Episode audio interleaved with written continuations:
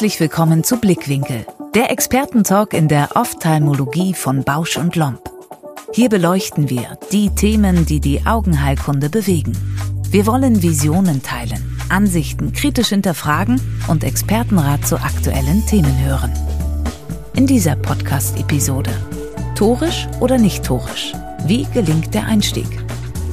Dr. Florian Kretz im Talk mit Professor Dr. Amir Parasta, ärztlicher Leiter des Munich Eye Augenzentrum München. Gemeinsam diskutieren sie, Warum ist die Unterrepräsentanz torischer Linsen auf dem deutschen Markt eigentlich unberechtigt? Zudem beleuchten sie die vermeintlich falsche Scheu vor Zusatzleistungen und ihrer Vergütung, um dem Patienten torische Linsen zu empfehlen. Und wie kann ein Patient bestmöglich individuell aufgeklärt und beraten werden? Augen zu und reinhören. Herzlich willkommen bei Blickwinkel, der Expertentalk der Ophthalmologie von Bausch und Lomb. Ich freue mich heute sehr, Herrn Amir Parasta von Munich Eye begrüßen zu können zum Thema torische Linsen. Wie gelingt der Einstieg? Herzlichen Dank für die Einladung. Herr Parasta, wir steigen gleich richtig in die Frage mit ein. Torische Linsen sind ja in Deutschland eigentlich immer noch unterrepräsentiert mit knapp vier Prozent. Wenn man sich überlegt, dass eigentlich zwei Prozent der Bevölkerung eine torische Linse bräuchten im Rahmen der Kataraktoperation. Welche Ursachen sehen Sie dafür, dass diese Linsen doch eigentlich noch nicht den Markt so durchdrungen haben und auch in der Bevölkerung die Möglichkeit dazu noch gar nicht richtig angekommen ist? Im Grunde genommen ist es nicht so ganz nachvollziehbar. Die, weil wenn wir als Augenärzte, wir haben ja auch alle irgendwann mal Brillen verordnet, würden wir niemals auf die Idee kommen, auf die Zylinderkorrektur bei einer Brille zu verzichten, egal wie hoch diese ist. Also das würde ich ja meinem Patienten nicht verwehren.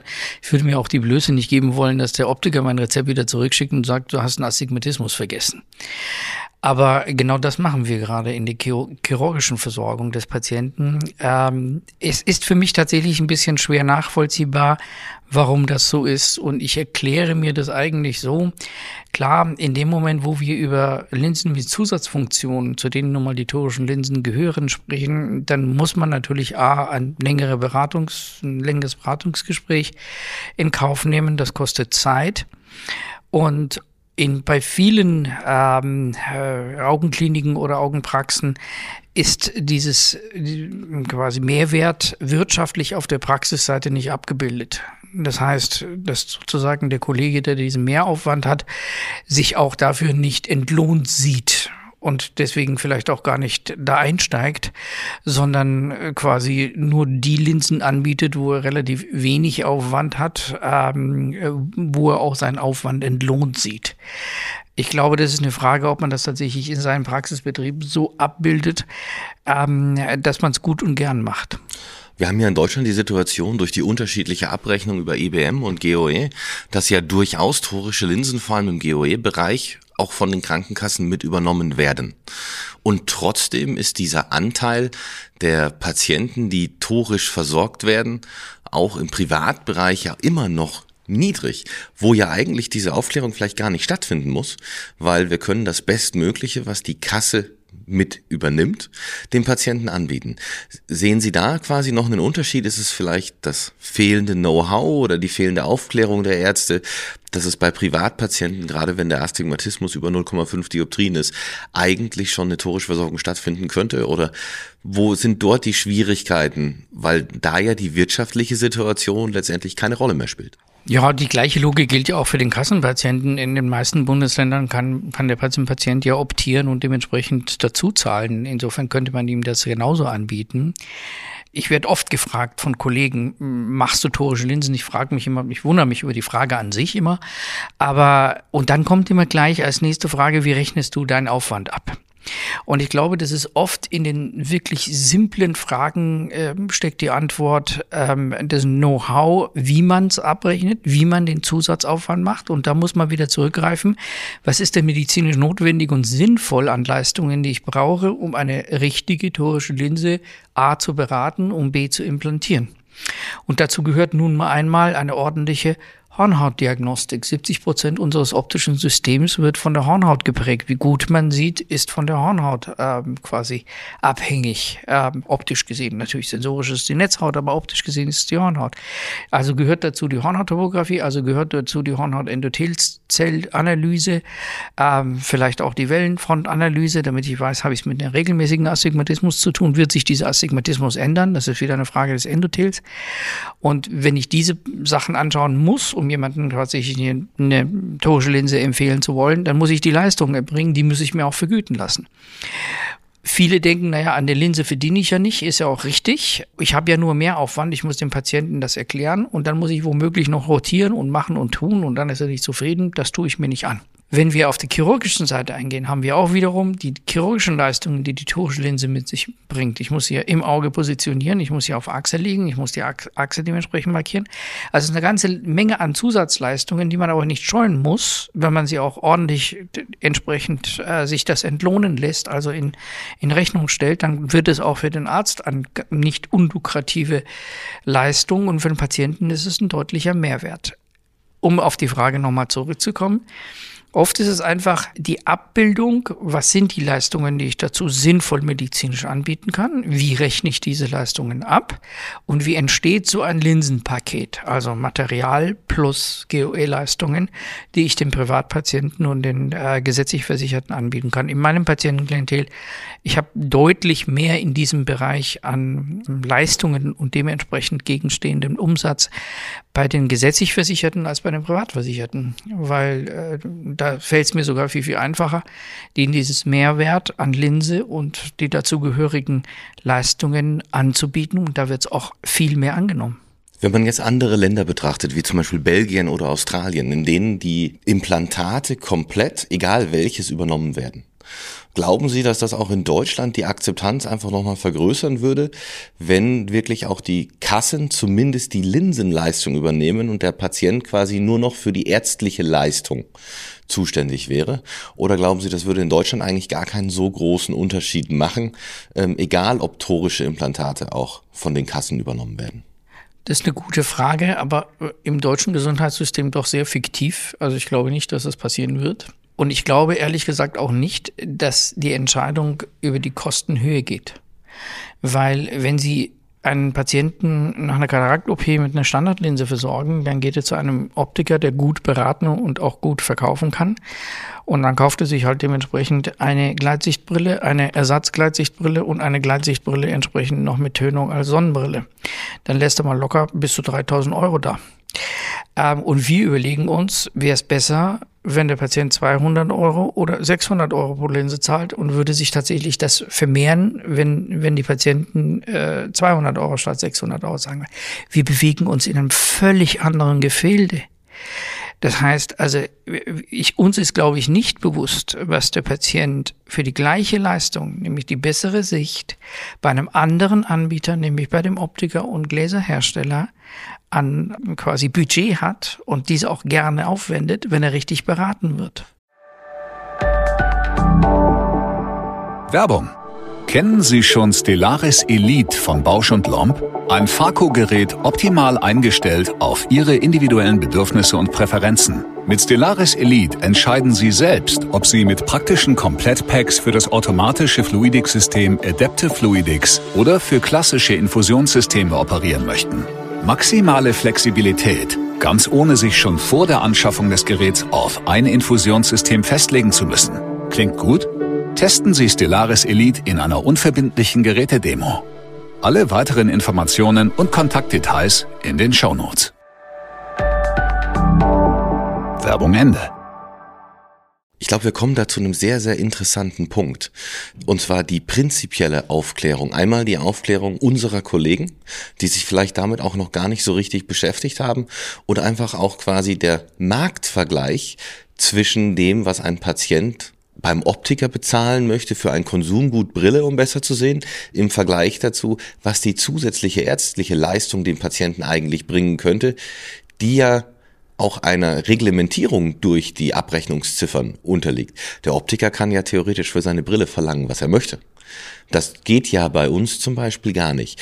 Glauben Sie, dass es in diesem Bereich eben vor allem fehlt, dass die Patienten gar nicht über ihre Möglichkeiten informiert sind und auch gar nicht diese Preisvergleiche verstanden haben, was sie in ihr Leben und ihre Gesundheit investieren können, um einen wirklichen dauerhaften Vorteil zu haben, im Vergleich dazu, was sie für das Konsumgut Brille oder Kontaktlinsen letztendlich auch ausgeben? Da stimme ich Ihnen vollkommen zu. Das ist immer die Frage natürlich, inwiefern ähm, Beratung heißt ja, erstmal einen Ist-Zustand aufzuklären. Sie haben eine Hornhautverkrümmung in Form, Form von torischen Linsen. Und bei den meisten Patienten, Sie wissen schon, eine Hornhautverkrümmung zu versorgen, ist entsprechend eine, in Anführungszeichen, teure Angelegenheit. Ja, das sind ja quasi Zylindergläser, sind nun mal teuer als sphärische Gläser. Und man muss ihnen auch sagen, die Linse, die sie einmal eingesetzt bekommen, das werden wir nicht mehr austauschen. Das ist auch nicht upgrade-fähig, sondern das, was fehlt, muss dementsprechend die Brille ausgleichen über die Jahre. Man muss sich halt dementsprechend die Zeit nehmen. Man muss halt mit dem Patienten in meinen Augen sprechen. Man muss den Mehrwert natürlich erklären. Aber wir verkaufen ja nichts, sondern wir erklären, was möglich ist und wir informieren, was das kostet. Also das ist ja kein Verkaufsgespräch. Ich verkaufe keinem von meinen Patienten irgendwelche Linsen, sondern ich erkläre ihnen, wir haben eine Broschüre, da steht die Tabelle drin, hier steht Zuzahlung für beide Augen für die Standardversorgung 135 Euro. Das ist unsere Basisdiagnostik.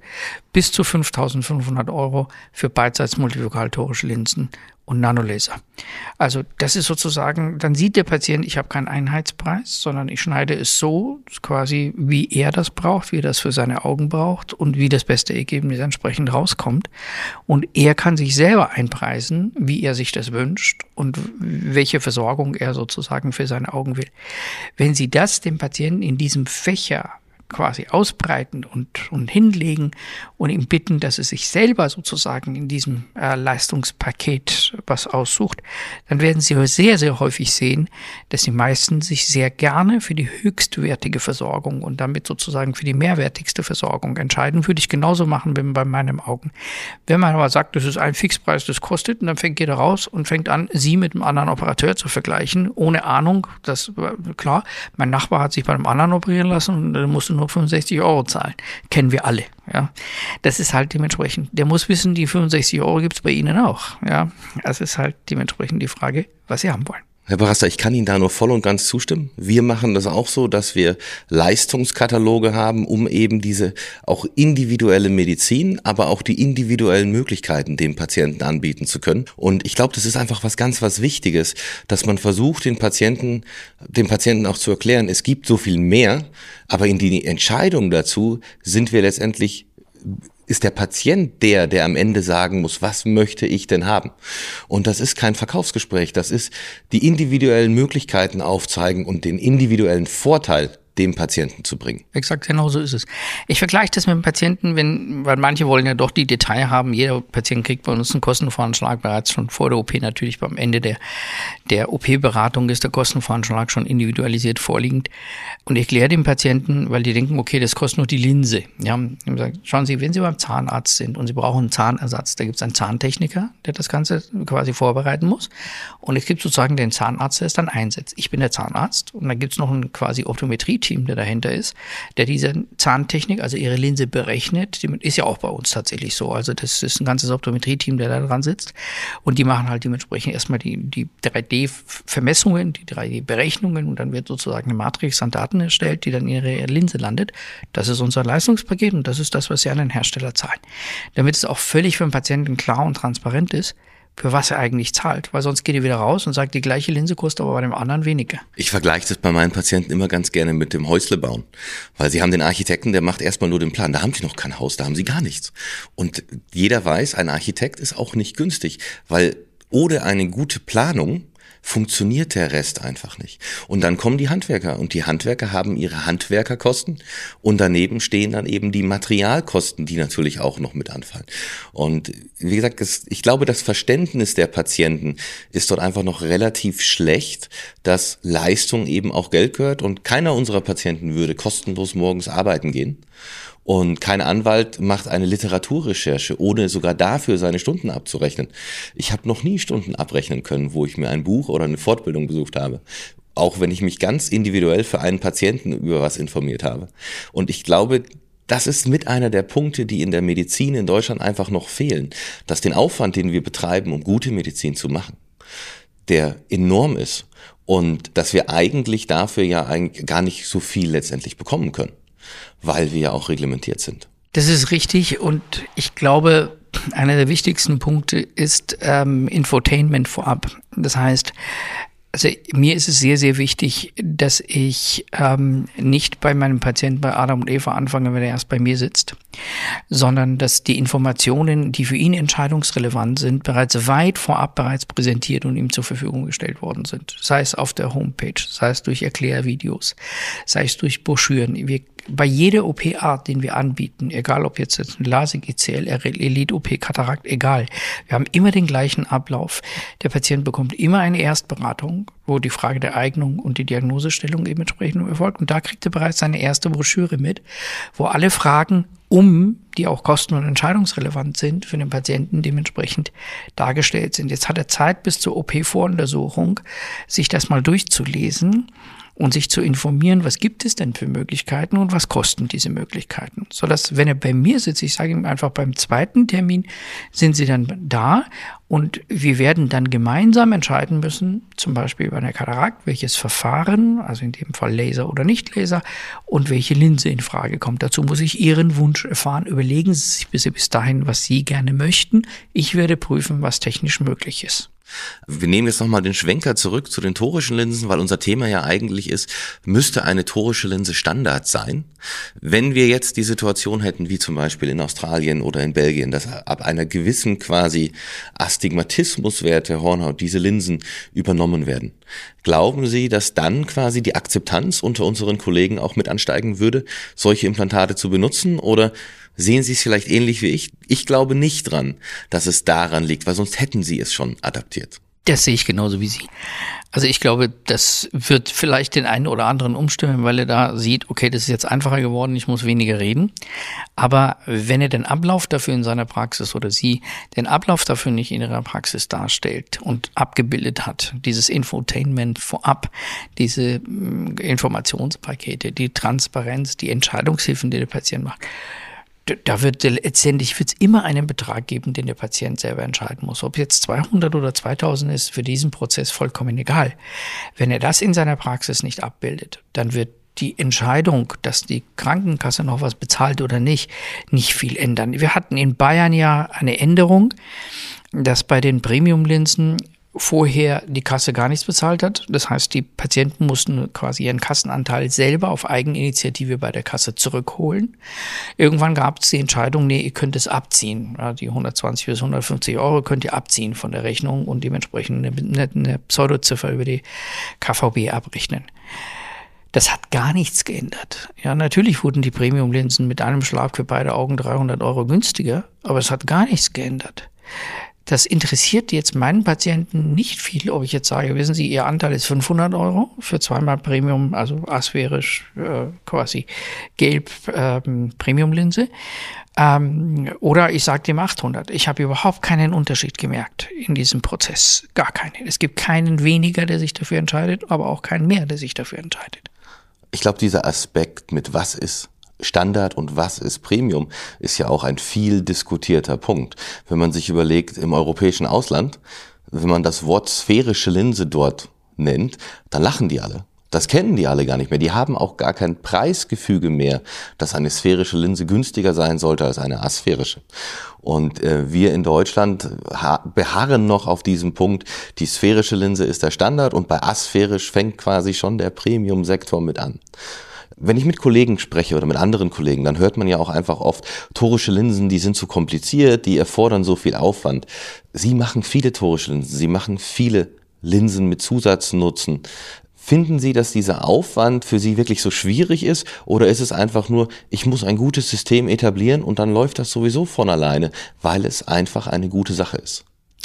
Ich bin der Überzeugung, dass es ohne gar nicht geht weil de jure sind wir tatsächlich ja verpflichtet, dem Patienten unabhängig davon, wer am Ende die Zeche zahlt, alle für ihn in, fragenden, in Frage kommenden Möglichkeiten aufzuzeigen. Um das zu machen, brauche ich einen Unterbau, wo ich die Hornhaut analysiere. Um das zu machen, muss ich mich ausbilden lassen, damit ich auch die Hornhaut verstehe. Das sind Aufwände, die mir letztendlich die Rechtsprechung schon vorgibt. Es geht gar nicht anders. Das heißt, wenn ich dem Patienten sage, ich mache jetzt nur einfach eine Standardlinse rein, obwohl sie ein Torus haben, und ich habe in der Aufklärung nicht aufgeschrieben, ich habe über torische Linsen aufgeklärt, der Patient hat es nicht gewünscht, möchte lieber Brille tragen, habe ich ein Aufklärungsdefizit begangen und da kann er, wenn er will, mich auch dafür belangen. Ich bin sehr viel gutachterlich vor deutschen Gerichten unterwegs, gerade in refraktiven Fragen. Und das ist einer der häufigsten Punkte, wo der Anwalt der Gegenseite sofort seinen Finger draufsetzt und sagt, wo ist die Aufklärung über den Mehrwert? Wo ist die Aufklärung über die anderen Möglichkeiten? Und da fängt der Richter nicht an bei der torischen Linse, sondern ganz oben haben sie aufgeklärt, dass er danach eine Brille tragen muss, haben sie aufgeklärt, dass er eine Kontaktlinse geht, haben sie aufgeklärt, dass es torische, dass es multifokale Linsen gibt, haben sie aufgeklärt über die Gelbfilterlinsen. Und ich muss sagen, ich bin immer wieder erstaunt, wie weit inzwischen die deutschen Richter, die in diesen entsprechend für Medizinrecht zuständigen Kammern unterwegs sind, sich auskennen. Und manche von denen würde ich sofort als Refraktivberater einstellen. Ich kann Ihnen da nur zustimmen. Und ich glaube, wir sind uns auch einig in der Tatsache, dass eine Hornhautdiagnostik oder zumindest die Möglichkeit der Hornhautdiagnostik als Angebot für den Patienten etwas ist, was eigentlich nicht mehr aus der grauen Starchchirurgie wegzudenken ist.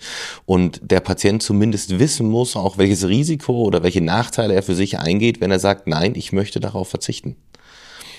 Jetzt kommt ja auch, ist ja, Sie haben es vorhin ja kurz erwähnt. Torische Linsen, die müssen implantiert werden, die müssen ausgerichtet werden, die müssen vielleicht nachrotiert werden. Was ja durchaus für viele Kollegen, die in einem kleineren Volumen mit 200, 300 Fällen im Jahr eine Schwierigkeit bedeutet. Es gibt technische Hilfssysteme wie computergesteuerte Ausrichtungsmöglichkeiten, aber es gibt natürlich auch immer noch die ganz normale manuelle Markierung, die ja eigentlich für einen Augenarzt kein Problem darstellen sollte. Glauben Sie, dass es immer zwingend solche technischen Hilfsmittel sein müssen oder dass eben unser manuelles Vorgehen letztendlich genauso gute Ergebnisse bringt? Ich muss zugeben, ich habe alles ausprobiert und ich bin persönlich am Ende wirklich beim manuellen System gelandet, weil viele von diesen technischen Systemen natürlich auch besondere Situationen haben, wo sie ausfallen. Und ich habe viele Kollegen, die sich die teuersten Systeme gekauft haben und am Ende aber doch lieber nochmal manuell dazu markieren, damit sie einfach die Sicherheit haben. Und sie lassen sich nur diese beiden Markierungen letztendlich gegenseitig bestätigen oder auch nicht. Und wenn sie nicht deckungsgleich sind, haben wir ein Thema. Also ich persönlich bin ein großer Freund von manuelle Markierung, manuelle Ausrichtung und das mache auch alles nicht ich. Also eben, das passiert im OP. Selbst die Markierung an der Hornhaut erfolgt quasi durch mein Team. Die Messungen vorher durch das Optometrie-Team. Ich bin nur noch der Handwerker, wie Sie so schön sagten, die es halt, der es halt reinmacht am Ende des Tages und das alles höchst mechanisch. Ich bin da recht einfach gestrickt. Ich mache um die 2000 Sonderlinsen im Jahr und bin echt total happy, weil ich auch wirklich sehr selten jemanden nochmal anfassen muss. Und äh, klar kommt es vor, gar keine Frage. Das ist ja nicht von meinem Können abhängig, sondern auch von der großen Kapsel, von, von der Linsenhaptik, von der Linsenform. Ich habe keinen Stammlieferanten. Ich suche mir die Linsen nach den Augen aus. Und wenn es halt eine Linse ist, die halt ein bisschen weicher ist, dann kann die auch schon mal rotieren. Wenn ich aber sozusagen diese Linse in der Stärke nur bei dem Hersteller kriege, dann ist es halt so. Dann muss ich dem Patienten erklären, okay, da haben wir jetzt nur das Problem, das könnte schon sein, dass wir es nochmal rotieren müssen. Ist aber alles kein Thema. Und das mit einem einfachen, pragmatischen Setup total gut zu machen. Also wir haben das bei uns genau ähnlich ge gelöst. Ich habe automatische Systeme in manchen Zentren, die sind aber nicht für mich da, damit es besser geht, sondern die sind einfach nur da, weil sie in diesem Zentrum eben den Workflow und den Ablauf für das ganze Personal und für den Patienten vereinfachen. Äh, ich muss ganz ehrlich sagen, auch wenn ich mir Studien angucke mit manueller Markierung und mit äh, der Ausrichtung, wenn ich sehe, wie oft ein Computersystem manchmal einfach angeht, obwohl ein ganz anderer Patient drunter liegt, tue ich mich immer schwer, diesen Studien wirklich Glauben zu schenken. Man muss es halt einfach nur exakt machen und man muss seine Leute gut ausbilden, dass die das auch gut können. Sie haben ja schon gesagt, Sie arbeiten sehr, sehr viel mit Aufklärung, auch schon vor diesen Voruntersuchungen. Woran erkennen Sie persönlich, dass ein Patient sich für eine torische Linse eignet oder wirklich einen Benefit davon hat, wo sie auch wirklich nochmal drauf eingehen und sagen, ja, ich glaube, für Sie ist das das Richtige. Also A und O ist die Hornhautdiagnostik und da muss ich mich immer wieder wundern, ähm, wenn man auf einer selbstrefraktiv betonten Tagung ähm, quasi ist, wie wenig ähm, irgendwelche Topografiebilder, wie viel, wie wenig Endothelbilder diskutiert werden und äh, wie wenig das auch irgendwie jeder seine Hauspolitik festgelegt hat, ab wann er was macht. Dazu gehört einfach die Hornhautdiagnostik. Und ich schaue mir die Hornhautdiagnostik an. Nicht jeder, der, der einen Astigmatismus hat, ist auch für eine torische Linse geeignet. Nehmen wir mal den Fall der Fuchschen Endotheldystrophie. Diese Patienten drehen ihre Achse ja sehr gerne. Das ist eine progressive Erkrankung. Bei einer Fuchschen Endotheldystrophie bin ich mit der torischen Linse tatsächlich etwas zurückhaltend, weil dementsprechend die Achse sich dreht und dann hat der Patient einen Mehrwert, wofür er halt eben nicht sein Leben lang was hat, sondern muss halt seinen, seinen gedrehten Hornhaut, äh, gedrehte Hornhautachse korrigieren. Und alle anderen, von dem ich jetzt einen regulären Astigmatismus vorfinde, würde ich dem das auf jeden Fall sagen. Sie haben eine Hornhautverkrümmung und wenn wir das nicht korrigieren, werden Sie für Ferne und für Nähe ähm, eine Korrektur brauchen. Auch übrigens ein Punkt, wir Augenärzte wollen immer alles so schön wie möglich dem Patienten äh, rüberbringen, was gar nicht unsere Pflicht ist, sondern unsere Pflicht ist tatsächlich eine ehrliche, transparente und offene Aufklärung. Ich rede auch keine Hornhautverkrümmung weg. Ich rede auch keine Hornhautverkrümmung hin. Also das heißt, dem Patienten muss klar sein, wenn er einen Hornhautastigmatismus von 0,75 hat, wird dieser sowohl in der Ferne als auch in der Nähe stören. Es kann sein, dass es ihn nicht stört. Theoretisch ist es aber da. Theoretisch macht es aber auch Doppelbilder.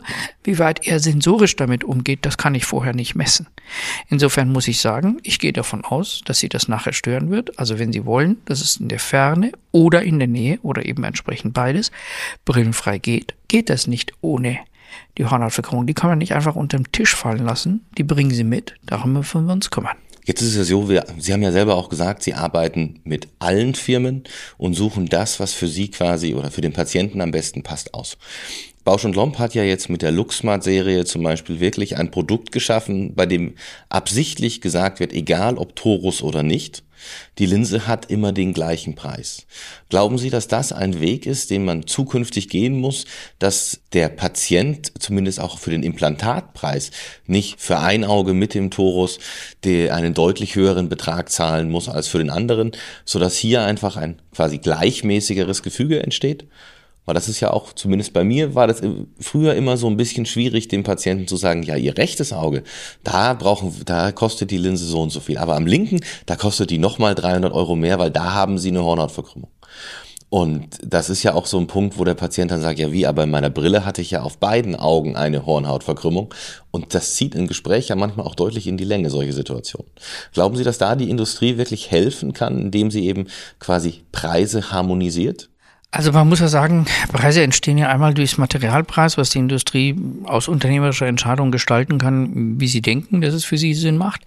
Und dann gibt es natürlich den Aufwandpreis, was wir sozusagen an der Linse arbeiten müssen. Eine torische Linse macht mehr Arbeit, macht mehr Diagnostik.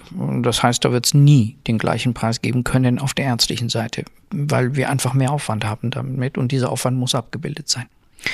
Was den Preis der Linse angeht, wie gesagt, das ist eine Entscheidung der Firma und wenn die Firma sagt, damit habe ich vielleicht mehr Umsatz, weil ähm, das am Ende des Tages dem Patienten kostengünstiger kommt, dann mag das eine nachvollziehbare Entscheidung sein. Aber deswegen wird der Endpreis für den Patienten niemals gleich werden können. Ja, da habe ich jetzt wirklich eine andere Meinung. Ich glaube, dass man diese Preise doch durchaus harmonisieren kann im Interesse des Patienten und auch für ein besseres Verständnis. Aber ich glaube einfach, da fehlt noch ein bisschen Zeit in Deutschland und auch eine Änderung in den Abrechnungsmodalitäten, um dort wirklich eine Harmonisierung hinzubekommen. Und eine Änderung im Rechtssystem. Wir haben das Heilmittelwerbegesetz, was uns sozusagen eine kostenfreie Zugabe dann dem Patienten verbietet. Und das wäre in dem Fall eine, weil ich eine Leistung erbringe, wofür ich mich nicht bezahlen lasse oder umgekehrt, wenn ich das an der sphärischen Linse äh, Ding festmache, eine Leistung erbringe, die medizinisch nicht notwendig wäre in dem Fall. Insofern unterschiedliche Ausgangssituationen, unterschiedliche Kosten. Da habe ich eine relativ klare Meinung dazu. Es ist ja auch immer schön, wenn man über was wirklich diskutieren kann. Herr Parasta, wir kommen langsam zum Ende. Haben Sie noch einen Fall oder besser eine Anekdote im Sinn, wo Sie vor allem eben mit einem torischen Implantat dem Patienten oder einen besonderen Patienten helfen konnte, der ja einen Lichtblick in ihrer Karriere sich dadurch erstellt hat. Lichtblick in meiner Karriere suche ich bis heute noch. Ist, da bin ich, glaube ich, recht langweilig. Aber ich habe tatsächlich eine, ähm, die Mutter einer Orthoptistin von mir operiert und ich habe normalerweise versorge ich bei einseitiger Amblyopie und fehlendem Stereosehen unter Titmus 3 keine Multifokallinsen. Empfehle ich nicht. In dem Fall naheliegende Person, da kann man ja auch über die Aufklärung ein bisschen näher sprechen. Sie hatte auf der einen Seite tatsächlich eine ähm, vermeintlich tiefe Amblyopie, also Visus war 02 ähm, CC und sie hat sich aber unbedingt eine Multifokallinse gewünscht. Wir haben sehr lange darüber gesprochen, drei Sitzungen, ähm, ob das eine gute Idee ist, weil sie aufgrund der Amblyopie und fehlendem Stereopsis sicher mit diesen ganzen Lichtstreuphänomenen viel langsamer umgehen kann. Der Neuroadaptation ist viel, viel langsamer und nachdem sie tatsächlich kaum Auto fährt, hat sie gesagt, das ist mir egal, wir probieren das. Und dann haben wir dieses Auge, also das war eine Amblyopie ex äh, Astigmatismus eigentlich, ähm, also Anisometropie und Astigmatismus.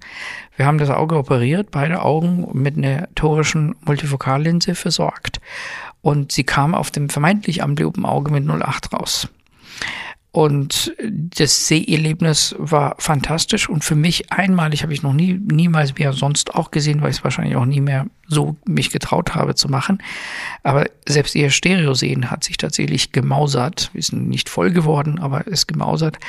Und äh, dieses Auge wurde wirklich zu einem äh, mitarbeitenden, fast vollleistungsfähigen Auge schon allein durch die Astigmatismuskorrektur. Und das ist etwas, was ich bei Monofokallinsen, ähm, also torischen Monofokallinsen, auch öfters erlebt habe, dass der zu erwartende Visus, auch gerade bei RLE-Patienten, nachher deutlich höher ist, wenn man den Astigmatismus quasi im Auge operiert, als wenn man ihn mit einer Brille vor der Hornhaut korrigiert. Ein Phänomen, was ich mir persönlich nicht erklären kann, aber mich immer wieder freue, weil ich dem Patienten sagen kann, schlechter kommen sie schon mal auf jeden Fall nicht raus. Es kann sogar sein, dass sie besser sehen als je zuvor.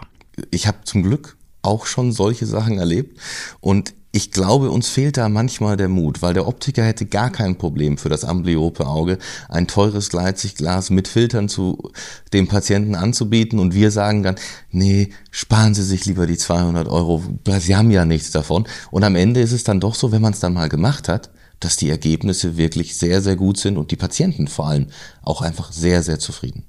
Herr Barasta, vielen lieben Dank. Vielen Dank. Ich glaube, wir hatten eine sehr interessante Diskussion mit vielen Gemeinsamkeiten und auch vielleicht ein paar Gegensätzen, was ja nie verkehrt ist. Und damit können jetzt auch alle wieder die Augen aufmachen und wir freuen uns auf die nächste Episode von Blickwinkel, der Expertentalk in der Ophthalmologie von Bausch und Lomb. Vielen Dank fürs Reinhören. Empfehlen Sie uns gerne weiter. Und um keine Folge mehr zu verpassen, nutzen Sie die kostenlose Abonnierfunktion unseres Podcasts. Wir freuen uns auch über Ihr Feedback. Welche Expertinnen und Experten sollen zu Wort kommen? Möchten Sie selbst vielleicht auch ans Gastmikrofon? Oder welche Themen braucht es unbedingt im Blickwinkel-Podcast? Dann schreiben Sie uns eine E-Mail an die Adresse blickwinkel.bausch.com. Bis zur nächsten Folge von Blickwinkel, der Expertentalk in der Ophthalmologie von Bausch und Lomb.